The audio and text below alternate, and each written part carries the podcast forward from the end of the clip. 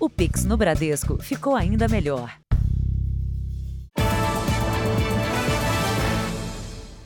Olá, boa noite. Boa noite. O Jornal da Record começa com as manifestações que provocaram bloqueios em estradas de todo o país. Segundo o último balanço da Polícia Rodoviária Federal, há pontos de interrupção em 20 estados brasileiros. Em São Paulo, a tropa de choque da Polícia Militar entrou em ação para começar a desobstruir duas importantes rodovias do estado, a Regis Bittencourt e a Castelo Branco. Os agentes da tropa de choque usaram bombas de gás e spray de pimenta para dispersar os manifestantes na rodovia Regis Bittencourt, que liga São Paulo ao Paraná. A operação começou pouco depois de meio-dia e meia. Uma equipe de jornalismo da Record TV fazia cobertura ao vivo. Olha, olha aqui, mais uma, mais uma bomba. Pela manhã, os manifestantes esvaziaram pneus de caminhões e montaram barricadas para impedir o trânsito. O governador de São Paulo, Rodrigo Garcia, determinou a ação da Polícia Militar com aplicação de multa e autorizou o uso de força caso fosse necessário. As negociações se encerram e, a partir de agora, nós vamos aplicar aquilo que determina a decisão judicial. A polícia de choque também foi acionada para conter o protesto e desfazer um bloqueio na rodovia Castelo Branco. Os manifestantes passaram a impedir a passagem de carros e caminhões. São Paulo respeita a democracia, respeita o Estado democrático de direito e não vai ser manifestação ou baderna que vai fazer com que a sociedade não reconheça o resultado das urnas. Aqui na rodovia Castelo Branco, os manifestantes voltaram a ocupar as pistas depois da primeira dispersão, mas por ordem da polícia, uma faixa foi mantida liberada para a passagem de ambulâncias, carros, motos, ônibus e caminhões com cargas perecíveis ou combustível. Os manifestantes usaram mulheres e crianças na linha de frente do protesto. Com isso, a tropa de choque optou por dar a volta e tentar desobstruir as pistas sentido interior capital. Segundo a Superintendência da Polícia Rodoviária Federal em São Paulo, pelo menos duas pessoas foram presas no estado. A PRF reforçou que não apoia protestos contra a Constituição Federal. Não é verdade que a Polícia Rodoviária Federal está do lado do movimento para colaborar com qualquer tipo de movimento que seja contra o que está na Constituição. O superintendente garantiu ainda que as ações vão continuar até que todas as rodovias sejam liberadas e que os manifestantes já estão sendo identificados e serão punidos. São pessoas que reiteradas vezes têm participado de outras greves. Então eles também têm prática de fazer greve não são amadores. E eles mudam de lugar, entendeu? Toda hora. Aí esse grupo está aqui, você tira ele, muda para outro lugar. Quando você fala de caminhões que estão parados, estacionados sobre uma rodovia, eu não consigo, por exemplo, chegar ou jogar gás pimenta no caminhão ou atirar bomba de gás lacrimogêneo no caminhão. Nós temos feito o que? A PRF? Autuado, comunicado, registrado, entendeu? É, temos pedido reforço aí de outras instituições já. Você vê agora imagens feitas agora há pouquinho na rodovia Regis Bittencourt, na Grande São Paulo. Manifestantes atearam fogo em pneus e interditaram a pista no sentido interior. O protesto acontece na região de Itapecerica da Serra. Equipes da concessionária que administra a rodovia trabalham para liberar a estrada. Como você viu na reportagem, durante o dia, a rodovia permaneceu com trechos bloqueados. Um congestionamento se forma na rodovia perto dos locais do bloqueio. E o Ministério Público de São Paulo montou uma força-tarefa para investigar os bloqueios de caminhões nas rodovias paulistas e disse que os atos são promovidos por uma organização criminosa que ataca a democracia. A Polícia Militar informou que conseguiu liberar total ou parcialmente mais de 200 trechos e que 22 pontos ainda têm interdições no estado de São Paulo. Parada no bloqueio da rodovia, a mulher se desespera. O casal, que estava em um caminhão, pede para seguir em frente. Ela insiste, até convencer os manifestantes a deixarem o veículo passar. Foi uma exceção.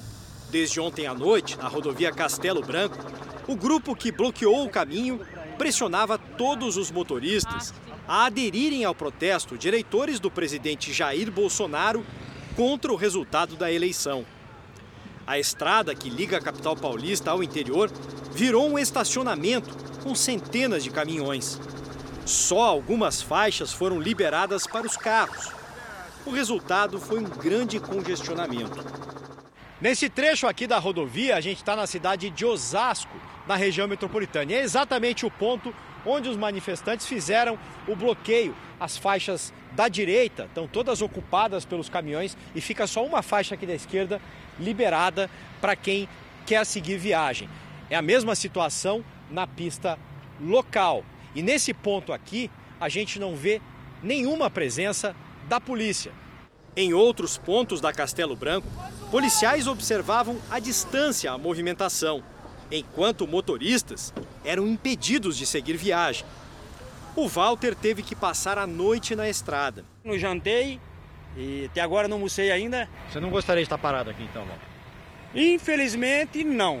Na rodovia Presidente Dutra, sentido Rio de Janeiro, o bloqueio também começou ontem à noite. Estou aqui desde as 7 da noite. Eu faço transbordo de combustível de aviação do aeroporto de Guarulhos para o aeroporto de Congonhas.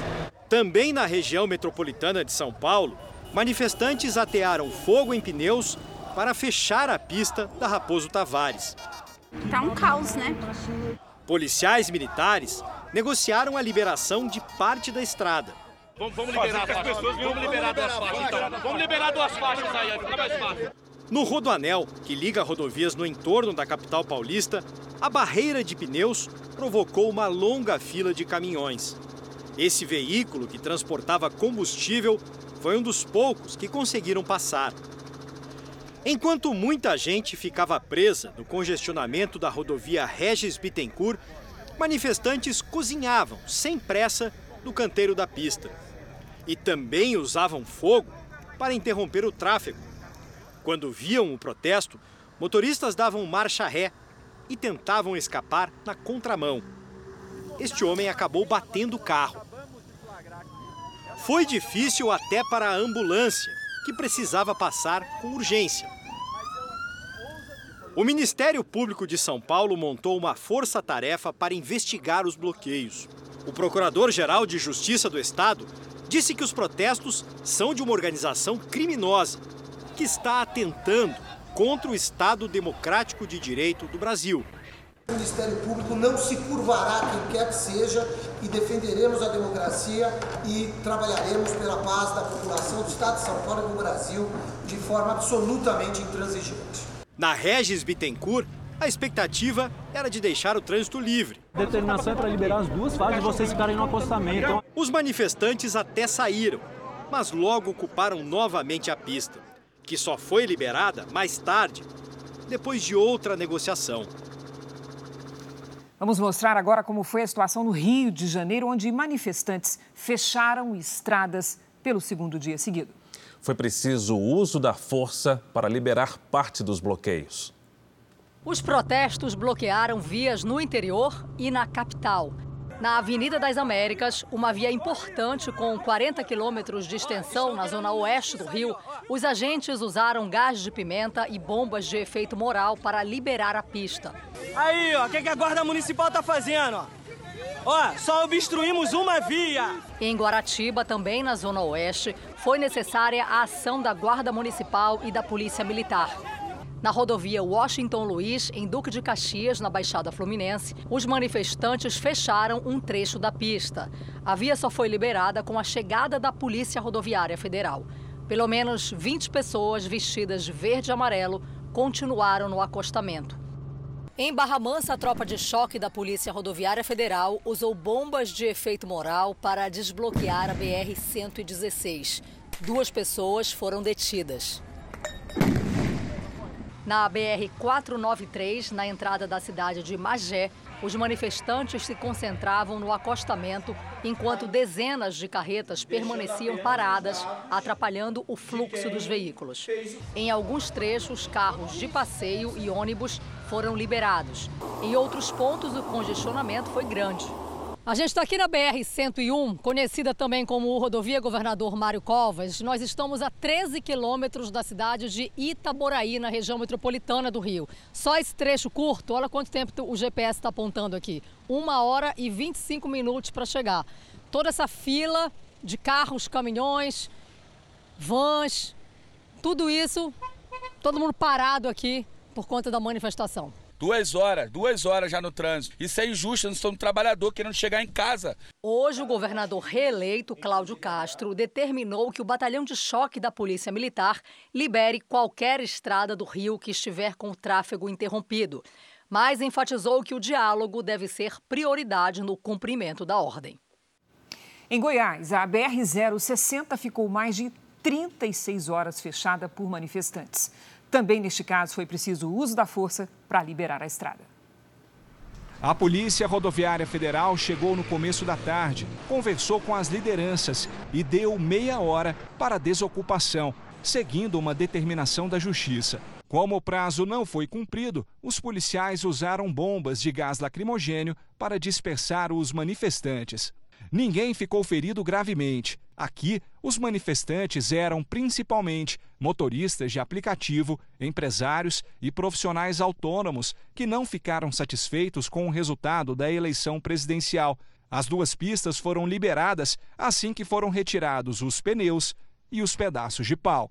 Rodovias estaduais e federais continuaram bloqueadas aqui em Goiás durante todo o dia. Por meio de nota, a Polícia Rodoviária Federal disse que segue monitorando as manifestações e negociando a liberação das rodovias. Acompanhe agora outros pontos de bloqueios nas estradas de todo o país. Como as manifestações já começam a afetar o abastecimento de comida? Presidente Bolsonaro fala pela primeira vez depois da eleição e diz que vai cumprir a Constituição. Ministro da Casa Civil, Ciro Nogueira, dá início à transição de governo. Pela nova gestão, vice-presidente eleito Geraldo Alckmin vai coordenar a mudança.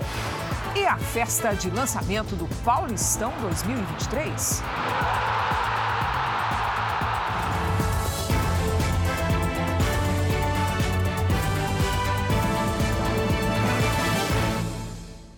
Oferecimento: cartões Bradesco, muito mais benefícios.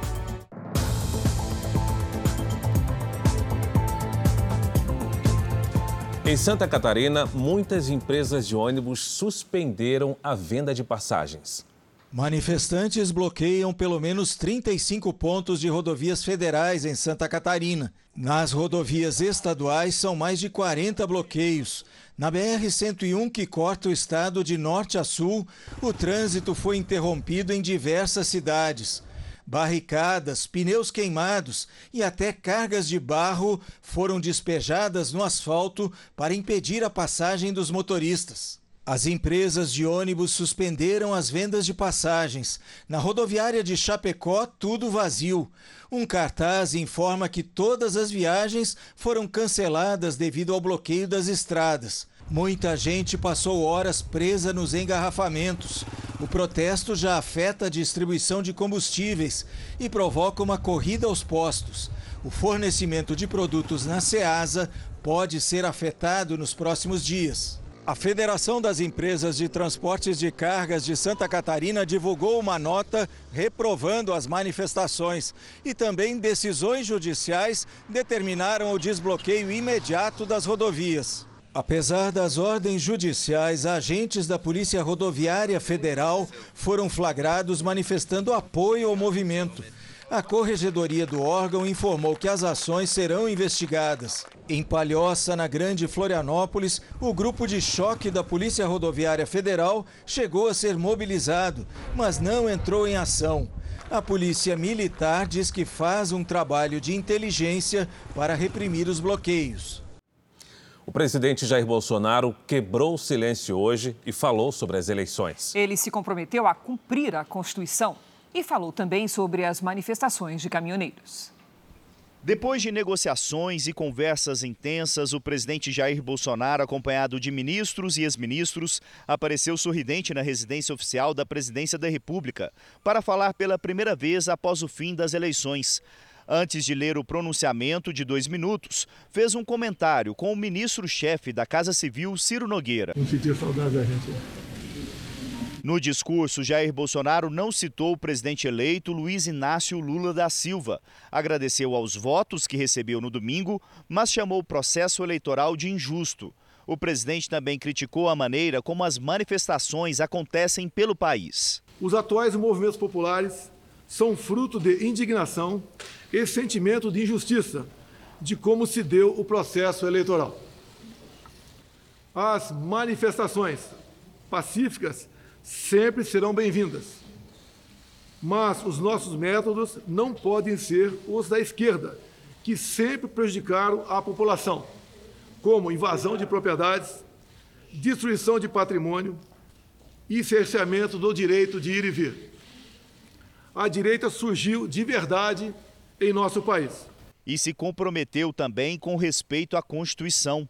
Enquanto presidente da República e cidadão, continuarei cumprindo todos os mandamentos da nossa Constituição. É uma honra ser o líder de milhões de brasileiros que, como eu, defendem a liberdade econômica, a liberdade religiosa, a liberdade de opinião, a honestidade e as cores verde e amarela da nossa bandeira. O presidente Jair Bolsonaro deu autorização para que comecem os preparativos para que o governo eleito assuma a administração pública a partir de janeiro. O processo de transição será coordenado pela Casa Civil. Este é o gesto de Bolsonaro para reconhecer o resultado das urnas, sem falar publicamente sobre o tema. O presidente Jair Messias Bolsonaro me autorizou, quando for provocado, com base na lei, nós iniciaremos o processo de transição. A presidente do PT, segundo ela, em nome do presidente Lula, disse que na quinta-feira será formalizado o nome do vice-presidente Geraldo Alckmin. Aguardaremos que isso seja formalizado para cumprir a lei no nosso país. Depois de falar à imprensa, Bolsonaro foi até o Supremo Tribunal Federal, que já havia emitido uma nota reconhecendo a importância do pronunciamento do presidente da República em garantir o direito de ir e vir em relação aos bloqueios e, ao determinar o início da transição, reconhecer o resultado final das eleições. Vamos voltar ao vivo a Brasília com o repórter Tiago Nolasco, que tem mais informações sobre a visita do presidente Bolsonaro ao Supremo Tribunal Federal. Olá, Tiago, boa noite. Oi, Cris, boa noite para você, para o Fara e para todos que nos acompanham. O presidente Jair Bolsonaro ficou reunido por cerca de uma hora com integrantes do Supremo. Sete ministros estavam presentes, entre eles a presidente da Corte, Rosa Weber, e também o presidente do TSE, Alexandre de Moraes. Presidente saiu sem falar com os jornalistas, mas o ministro Edson Fachin, ao ser questionado se o presidente Bolsonaro havia reconhecido o resultado das eleições, afirmou que Bolsonaro usou a palavra acabou e que isso significa que é preciso olhar para frente. Esse gesto também é um gesto político importante de tentativa de pacificação. Logo após o encontro, o presidente Jair Bolsonaro retornou aqui para o Palácio da Alvorada e o Supremo emitiu uma nota dizendo que a reunião foi institucional e que o clima foi cordial e respeitoso. Crise Fara com vocês em São Paulo. Obrigada, Nolasco. O vice-presidente eleito, Geraldo Alckmin, será o coordenador da equipe de transição de governo. O anúncio foi feito hoje, depois de reuniões entre o presidente eleito, Lula da Silva, e lideranças da campanha petista. O presidente eleito passou o dia reunido com a equipe da campanha para definir os integrantes do governo de transição. Geraldo Alckmin será o coordenador da equipe. A presidente do PT, Gleisi Hoffmann, e o economista Luísio Mercadante vão fazer parte do grupo. Os outros nomes ainda estão sendo discutidos. Segundo a presidente do PT, o ministro-chefe da Casa Civil, Ciro Nogueira, disse a ela que Bolsonaro deu o aval para a transição. Na quinta-feira, parte da equipe de Lula se reúne com integrantes do governo Bolsonaro. Os partidos aliados também vão participar. Serão 50 pessoas trabalhando para entender a situação fiscal do país, além de conhecer projetos, programas e obras que estão em curso. A prioridade é saber como está o orçamento para avaliar se vai ser possível cumprir as promessas feitas na campanha. Nós queremos que seja assegurado no orçamento de 2023 o contrato que nós fizemos nas eleições, aquilo que nós dissemos que iríamos realizar para o povo brasileiro. Depois das reuniões sobre a transição, Lula decidiu tirar uma folga. Ele viajou hoje a Trancoso, na Bahia, para descansar e deve ficar até o fim de semana por lá. O presidente eleito também vai, antes da posse, ao Egito participar da COP27, a Conferência da ONU sobre Mudanças Climáticas. Nós voltamos a falar dos bloqueios nas rodovias de todo o país. Vamos agora direto com imagens da rodovia Castelo Branco, em São Paulo. Você vê imagens da tropa de choque da Polícia Militar. O repórter Fábio Linhares acompanha a situação. Boa noite, Fábio.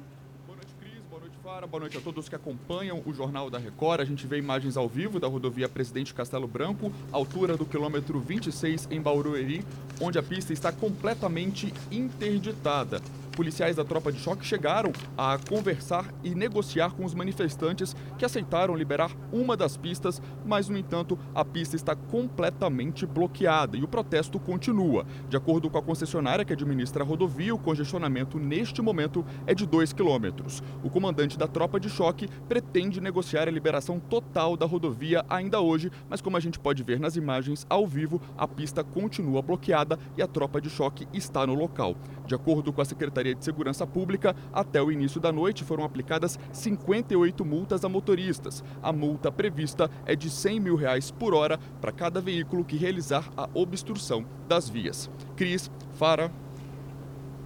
Obrigada, Fábio. Entidades da indústria, do transporte e do agronegócio também alertam para o risco de desabastecimento no país caso os bloqueios nas estradas continuem já começa a faltar combustível em alguns postos pelo Brasil.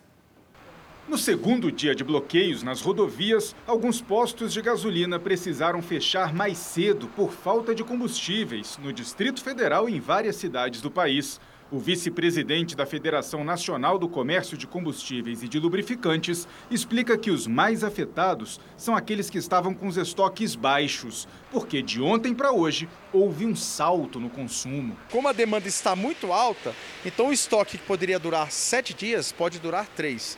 Então, se não for feito algo urgente para liberar os caminhões de etanol anido para vir para o Distrito Federal, podemos sim quinta-feira ficar sem gasolina. A Confederação Nacional da Indústria, em nota, também alertou para o risco de desabastecimento e falta de combustíveis, caso as rodovias não sejam urgentemente desbloqueadas. A CNI reforçou que o direito constitucional de ir e vir dos brasileiros precisa ser respeitado e se declarou contrária a qualquer manifestação antidemocrática que prejudique o país e a população. A CNI informou que as indústrias já sentem os impactos no escoamento da produção e relatam casos de trabalhadores impedidos de se deslocar.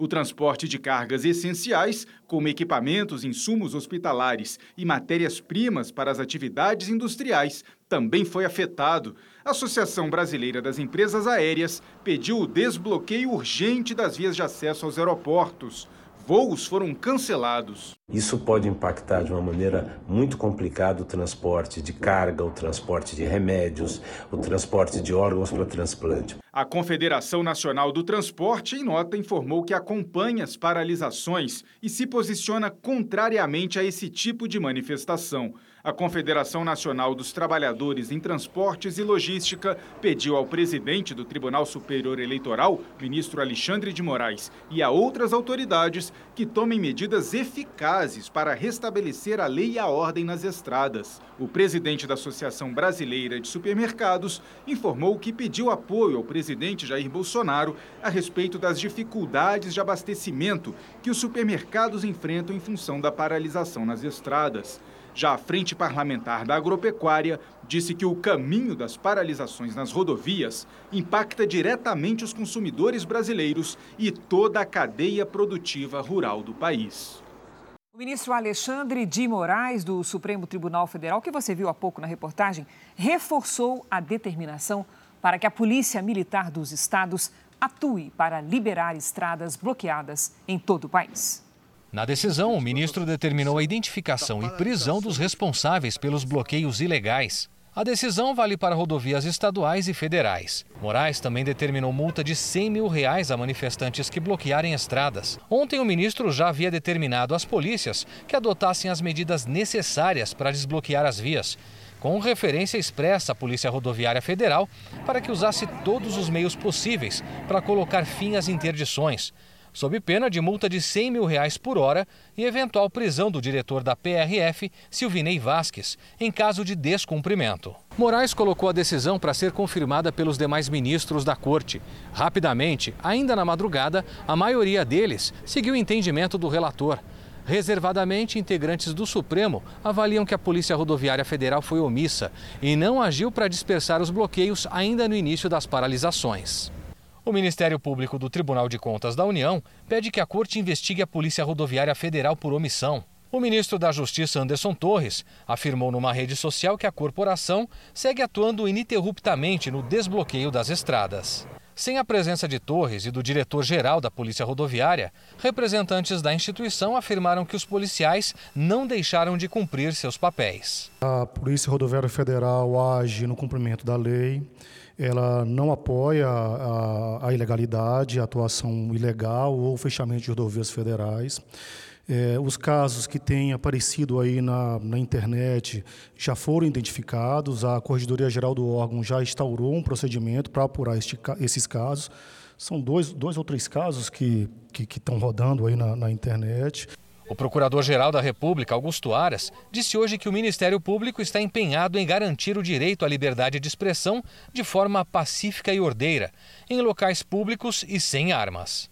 Temos evitado todos os esforços, desde ontem, segunda-feira, no sentido de buscar decisões judiciais em todo o Brasil e também no Tribunal Superior, para que seja, é, a, a, as, as rodovias sejam liberadas, preservando-se o abastecimento, a ordem econômica e a liberdade de, de vir de todos os brasileiros e brasileiras. Ainda nesta edição, as filas nos postos de combustíveis no Rio Grande do Sul. E novas informações sobre os bloqueios nas estradas de todo o país.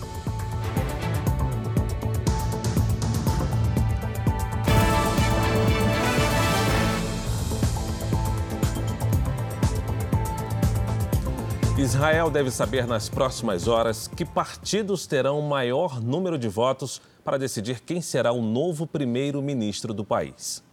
A votação terminou às 10 da noite no horário local, 5 da tarde no horário de Brasília. 6 milhões e 800 mil israelenses estavam aptos a votar. Foi a quinta eleição em menos de quatro anos. Isso porque os governos têm encontrado dificuldade para chegar à maioria parlamentar. O vencedor precisa ter o apoio de 61 dos 120 deputados do parlamento.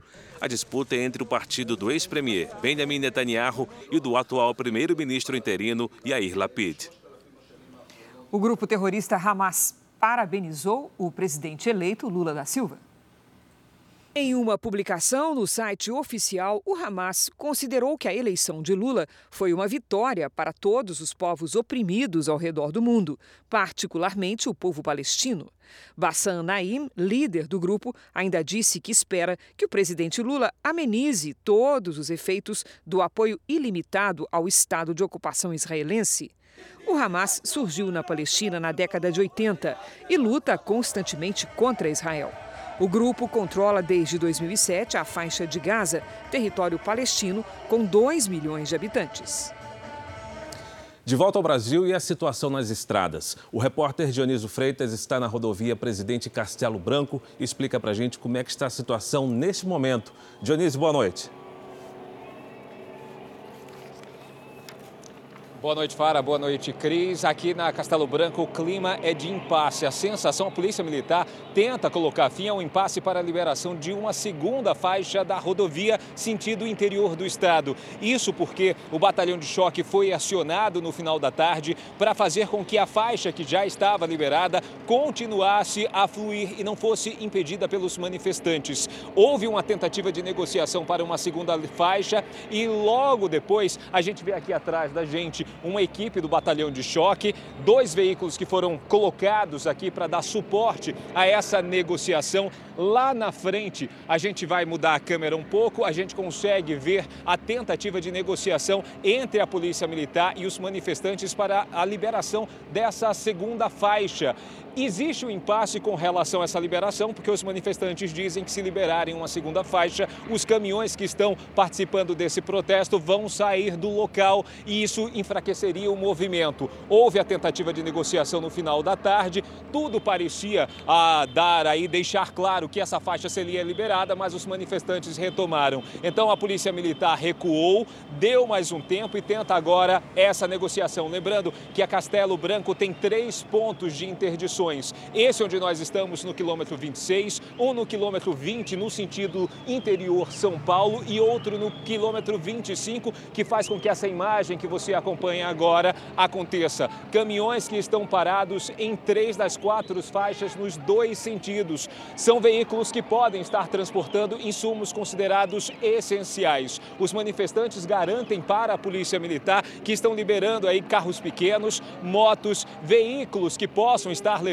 insumos hospitalares e até mesmo produtos perecíveis para outros pontos de São Paulo ou abastecer cidades próximas à capital. Vale lembrar também que a intenção da Polícia Militar era liberar uma terceira faixa antes das 10 horas da noite, mas essa tentativa ficou frustrada justamente pela negativa dada pelos manifestantes em liberar uma segunda faixa. Então, aqui no local onde nós estamos, quilômetro 26, existem batalhões tanto do choque quanto da polícia de trânsito para tentar mediar essa situação. Vale lembrar que durante esse impasse, alguns caminhoneiros conseguiram deixar o bloqueio que foi feito durante a madrugada desta terça-feira, conseguiram seguir viagem e a rodovia Castelo Branco é importantíssima para o escoamento de produtos que vão para o interior, para o norte e centro-oeste do país. Cris, Fara. Obrigado pelas suas informações ao vivo, Dionísio. Os bloqueios nas rodovias que cortam o estado de São Paulo atrapalham a vida de quem precisa se deslocar pela capital. Muitos passageiros tiveram dificuldades para chegar e sair de rodoviárias e aeroportos. 25 voos já foram cancelados em Cumbica por causa das manifestações. Para quem precisava chegar a um dos principais aeroportos do país, a tensão começou ainda de madrugada. Por favor, tira os cones que eu vou passar. Motoristas perdidos com tantas barreiras pelo caminho. Muitos passageiros decidiram ir a pé para o aeroporto, um trajeto de 6 quilômetros desse ponto da estrada.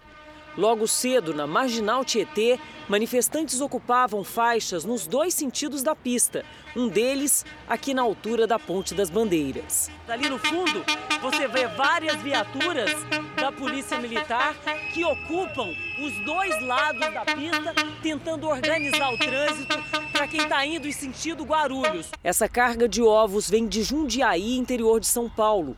Os mais de 500 mil ovos seriam usados na produção de vacinas contra a H3N2 pelo Instituto Butantan. Depois de seis horas, os manifestantes autorizaram que os ovos fossem levados ao Instituto. Pela manhã, nossa equipe saiu da marginal e percorreu toda a via expressa até a rodovia Hélio Smith, um dos acessos para o aeroporto de Cumbica. Os manifestantes vão chegando na rodovia e os policiais da Polícia Rodoviária vão acompanhando para tentar fazer com que eles não montem os grupos ao longo da rodovia. Em longos trechos, a escolta é feita por viaturas e até por policiais a pé, que tentam impedir novas aglomerações. Esse casal tinha que embarcar ao meio-dia, mas saiu de casa por volta das sete da manhã, sem saber se iria chegar ao aeroporto. Tive que pagar um extra para fazer um caminho diferente para poder a gente chegar aqui no aeroporto. Felizmente, o voo deles para Sergipe não estava entre os 25 voos cancelados de ontem para hoje, 13 só na manhã dessa terça-feira. Atrasos e cancelamentos também no maior terminal rodoviário do país, que recebe por dia cerca de 80 mil pessoas. O terminal do Tietê suspendeu viagens para várias cidades do interior de São Paulo e de outros estados do país. Passageiros que estavam em ônibus como esses que saíram no domingo de Santana do Livramento, no Rio Grande do Sul, não conseguiram chegar até o destino e estão no meio do caminho, em situação improvisada. A gente indica que o consumidor faça contato com a empresa para certificar se a viagem está confirmada e se vai ocorrer conforme esperado. Caso esteja desmarcada, verificar qual a política da empresa para remarcação. Novembro acaba de começar e já entra para a história. Mais cedo, moradores de Santa Catarina registraram neve Isso mesmo, neve. Um fenômeno até então inédito para essa época do ano. Só quem pode explicar isso é a Lidiane Sayuri. Boa noite, Lid. O que mais que falta para acontecer em novembro? Olha, a gente deve ter mais episódios de geada, viu, Cris? Boa noite para você. Oi, Fara, muito boa noite. Boa noite para quem nos acompanha. Além da neve histórica, Campo Grande, capital de Mato Grosso do Sul, teve a menor temperatura para o mês de novembro dos últimos 57 anos. Em Santa Maria, no Rio Grande do Sul, a temperatura foi a menor para novembro em 30 anos. Neste momento, observamos muitas nuvens entre as regiões Norte e Nordeste. Em novembro, a quantidade de chuva deve ficar abaixo do normal em toda a área alaranjada e dentro da média nas áreas verdes. Em relação à temperatura, fica mais quente que o esperado nas manchas vermelhas. Termômetros abaixo do esperado nas áreas azuis. Nesta quarta-feira, a frente fria ainda age sobre boa parte do sudeste, nordeste e norte do Brasil. Atenção! Risco de temporais com ventania do litoral de São Paulo, passando pelo interior do Nordeste até Roraima. Tem alerta para ressaca de Santa Catarina até a Bahia e pode gear entre o Rio Grande do Sul, Santa Catarina e o Paraná. Nas áreas claras do mapa, tempo firme. Em Curitiba, sol encoberto com máxima de 13 graus e chuva fraca pela manhã e à noite.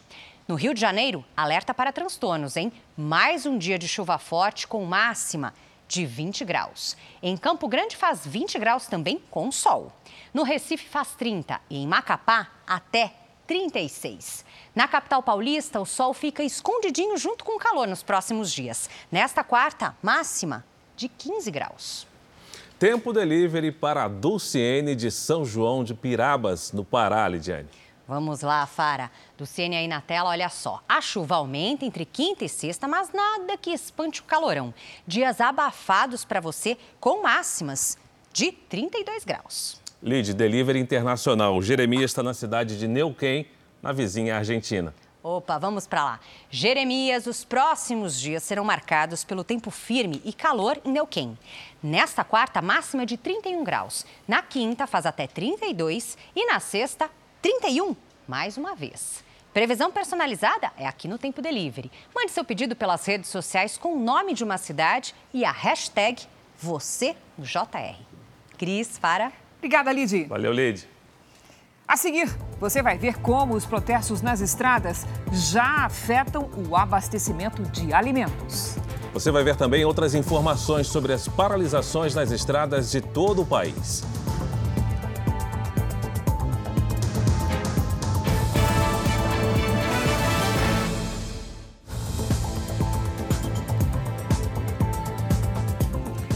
O Brasil já começa a ter problemas com o abastecimento de alimentos por causa das manifestações nas estradas. Caminhão parado na rodovia, medo de carrinho vazio no sacolão. Nesse mercado em São Paulo, 20% dos fornecedores não conseguiram entregar mercadoria. Até chegarem aqui nas prateleiras, os produtos passam por um longo trajeto que vai da colheita na fazenda até a entrega. Para evitar o desabastecimento, os donos desse mercado aqui decidiram dobrar a compra de pequenos produtores, que vêm de regiões mais próximas. Mas nem sempre isso resolve o problema. Leite fresco, por exemplo, só que está no estoque e já está quase no fim. O americano Alan tem uma pequena produção de granola e hoje entregou pessoalmente os produtos no mercado. Os produtos vêm de longe. A gente tem, nós temos nozes que vêm, vamos dizer, da Argentina, Damasco, que vem da Turquia. Logo mais, eu acho que o nosso estoque vai acabar daqui uma semana tal. Na central de abastecimento do estado, houve uma queda de 17% na entrada de caminhões. Esse produtor rural teve que atrasar a colheita de 3 toneladas de tomate para não perder o carregamento. A dificuldade é chegar ao destino, né? Corre risco de colher e ficar parado na estrada. A mercadoria também não pode esperar no pé entre hoje e amanhã no máximo tem que ser colhida. Infelizmente é uma corrida contra o tempo. Quanto mais tempo isso perdurar e mais tempo essa mercadoria ficar retida na estrada, vai perdendo qualidade, consequentemente os preços. E quem recebeu o carregamento sofre com a falta de clientes. Um dia antes do feriado de finados, a loja de flores estava vazia. diminuição de 80% de, de, de clientes que acredito eu um pouco temerosos de saírem de casa e, consequentemente, refletindo em todo o nosso comércio, como vocês podem ver, com a loja completamente lotada de mercadoria. Policiais rodoviários federais usaram bombas de efeito moral para liberar bloqueios em rodovias de Mato Grosso do Sul. A fila de caminhões estava a perder de vista na BR-163, na altura de Campo Grande. Quem precisava seguir viagem teve que esperar. Levantei de madrugadinha, cheguei aqui 5 da manhã, estava fechado tudo. A Polícia Rodoviária Federal tentou encerrar a manifestação. Diante da resistência, foi preciso usar bala de borracha e bombas de gás lacrimogênio. A polícia, em tempo real.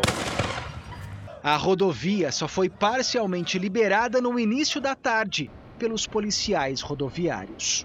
Neste outro ponto que dá acesso à BR-163, os manifestantes liberaram a pista, mas não foram embora. Eles permanecem aqui no acostamento. E mesmo após o uso da força pela polícia perto daqui, à medida que o tempo passa, outras pessoas vão chegando para aderir ao movimento. Em todo o estado de Mato Grosso do Sul, foram registrados 21 pontos de bloqueio ao longo do dia. Já em Mato Grosso, estado vizinho, manifestações contra o resultado das eleições formaram 23 interdições em rodovias federais e estaduais. Nós continuaremos né, com o nosso gabinete de crise, é, é, observando essa movimentação e atentos, né, caso precise novamente usar a força de choque. No Paraná, a Polícia Rodoviária Federal também usou bombas de gás para desbloquear as rodovias. Ao longo do dia, foram 81 pontos de bloqueios nas estradas do Paraná, segundo as polícias rodoviárias estadual e federal. Na BR-277, em Cascavel, no oeste do estado, a tropa da PRF usou capacetes, cacetetes e escudos para afastar os manifestantes. Nesse outro ponto, houve uso de bombas de gás lacrimogênio ninguém ficou ferido. O governador Ratinho Júnior, do PSD, ordenou que a Polícia Militar ajude a liberar as rodovias, conforme a decisão do Supremo Tribunal Federal. 3 mil policiais militares estão atuando nas rodovias do Paraná. Segundo a PM, a principal dificuldade para liberar totalmente as estradas está na movimentação dos manifestantes.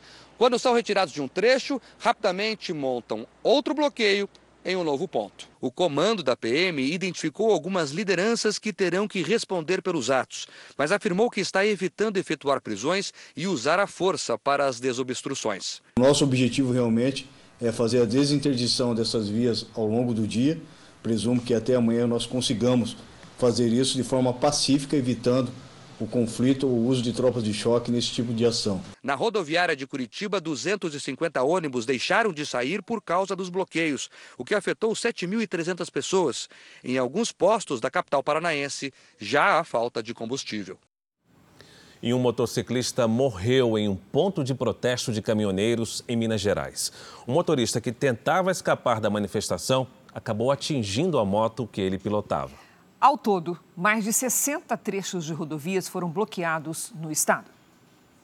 Na Fernão Dias, rodovia que liga Belo Horizonte a São Paulo, torcedores do Atlético Mineiro furaram o bloqueio dos caminhoneiros durante a viagem para São Paulo, onde o time joga esta noite. É, nós vamos ver o Galo, independente de qualquer coisa, filho. Tropa do Fura bloqueia, hein? Na mesma rodovia, um policial aposentado que estava numa moto morreu atropelado por um caminhão que fazia manobras para escapar da interdição na pista, na região conhecida como Vale do Aço, perto de Ipatinga. Aqui é contramão. Eles estão entrando na contramão para sair do trânsito e para sair na BR cá atrás, que é contramão. Houve bloqueio também na BR-040, que liga Minas Gerais ao Distrito Federal. A interdição da estrada foi em Ribeirão das Neves, na região metropolitana de Belo Horizonte. A estrada foi fechada às quatro da manhã pelos caminhoneiros. No sentido Belo Horizonte, o congestionamento chegou a 10 quilômetros. No meio da tarde, a polícia liberou o acostamento da pista para a passagem dos veículos. Na região Nordeste, a maioria das barreiras foi ao longo da BR-101, uma das principais estradas brasileiras. No Rio Grande do Norte, a interdição aconteceu em Parnamirim, região metropolitana de Natal. Caminhoneiros bloquearam os dois sentidos da rodovia. Agentes da Polícia Rodoviária Federal tentaram negociar com os manifestantes. Vão ser autuados por bloqueio de rodovia. Os protestos em Pernambuco aconteceram nos municípios de Caruaru, Igaraçu e Gravatá. Houve queima de pneus para bloquear as pistas. Parte da BR-226 foi fechada no Maranhão. Aqui na Bahia, houve protestos nos principais corredores de escoamento das produções industrial e agrícola. O governo do estado acionou as polícias militar e civil e o corpo de bombeiros para desobstruir as pistas bloqueadas. Nos municípios de Itabela e Ubaitaba, manifestantes bloquearam trechos da BR-101 com entulhos e puseram fogo em pneus. Já em Teixeira de Freitas, o protesto foi dispersado por forças de segurança com bombas de efeito moral.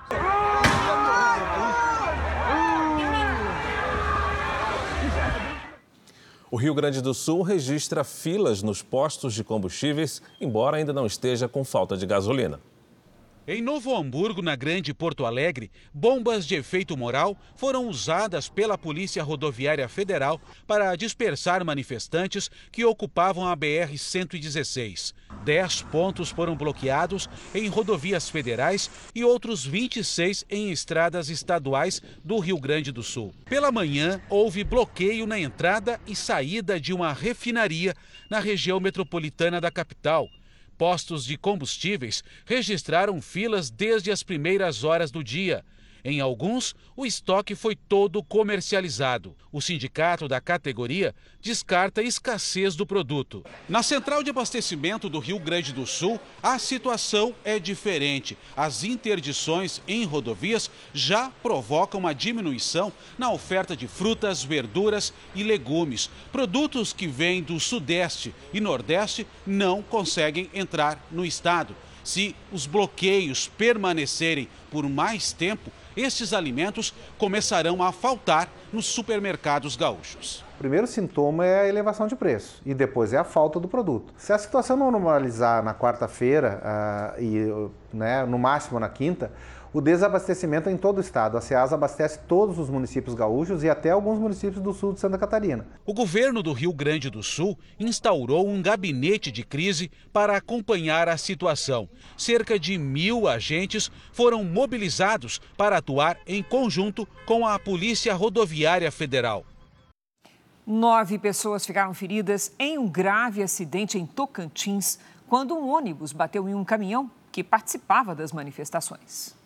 Interdições aconteceram nas rodovias federais mais importantes do Acre, do Amazonas e em Tocantins, em três pontos da BR-153. Em um deles, no município de Araguaína, o bloqueio provocou um acidente. Um ônibus colidiu com a traseira de um caminhão e nove pessoas ficaram feridas. Duas em estado grave, depois de ficarem presas nas ferragens. O Pará foi o estado que mais registrou pontos de bloqueio em toda a região norte do país. Segundo a Polícia Rodoviária Federal, foram 35 interdições em diferentes cidades, todas em rodovias federais. Centenas de pneus foram colocados no meio da estrada em Santarém, no oeste do Pará.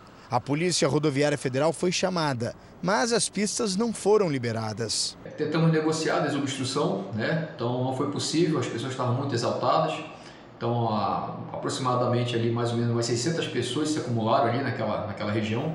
Em Belém, manifestantes que estavam acampados em frente ao quartel do Exército bloquearam a principal avenida da capital. No final da tarde, a Polícia Militar cumpriu determinação da Justiça Federal e desobstruiu a via. Bombas de efeito moral e tiros de borracha foram disparados para dispersar os manifestantes. A tropa de choque e a cavalaria também foram acionadas. A avenida foi liberada depois de quase duas horas. No Rio de Janeiro, os manifestantes ainda mantêm trechos de rodovias bloqueados. O repórter Pedro Paulo Filho está na Via Dutra e tem as informações. Olá, Pedro Paulo, boa noite. Como é que está a situação por aí? Boa noite, Cris. Boa noite a todos. Olha, nós falamos ao vivo do trecho de Nova Iguaçu, na Baixada Fluminense, onde os manifestantes decidiram há pouco liberar as pistas nos dois sentidos. Mas um grupo de pessoas continua protestando às margens da rodovia, apesar da chuva que cai nesse momento, e o trânsito segue complicado por aqui. Já são mais de 40 horas de protestos em rodovias federais que cortam aqui o estado, e de acordo com a Polícia Rodoviária Federal, nesse momento há bloqueios parciais aqui na Dutra, na altura de São João de Meriti na Baixada Fluminense, e em Itatiaia, no sul do estado. Também há bloqueios na BR-465, a antiga estrada Rio-São Paulo, na região de Seropédica, na Baixada Fluminense. Bom, e o Ministério Público Federal do Rio informou que vai apurar fatos relacionados a esses fechamentos nas rodovias federais que cortam aqui o estado. Crise, Fara. Obrigada, Pedro Paulo. Do Rio, nós vamos agora a Goiás, para Goiânia, falar com Revana Oliveira. Nossa colega tem os detalhes da situação por lá. Boa noite, Revana. Qual é a situação de momento, por Boa favor? Boa noite, Cris Fara.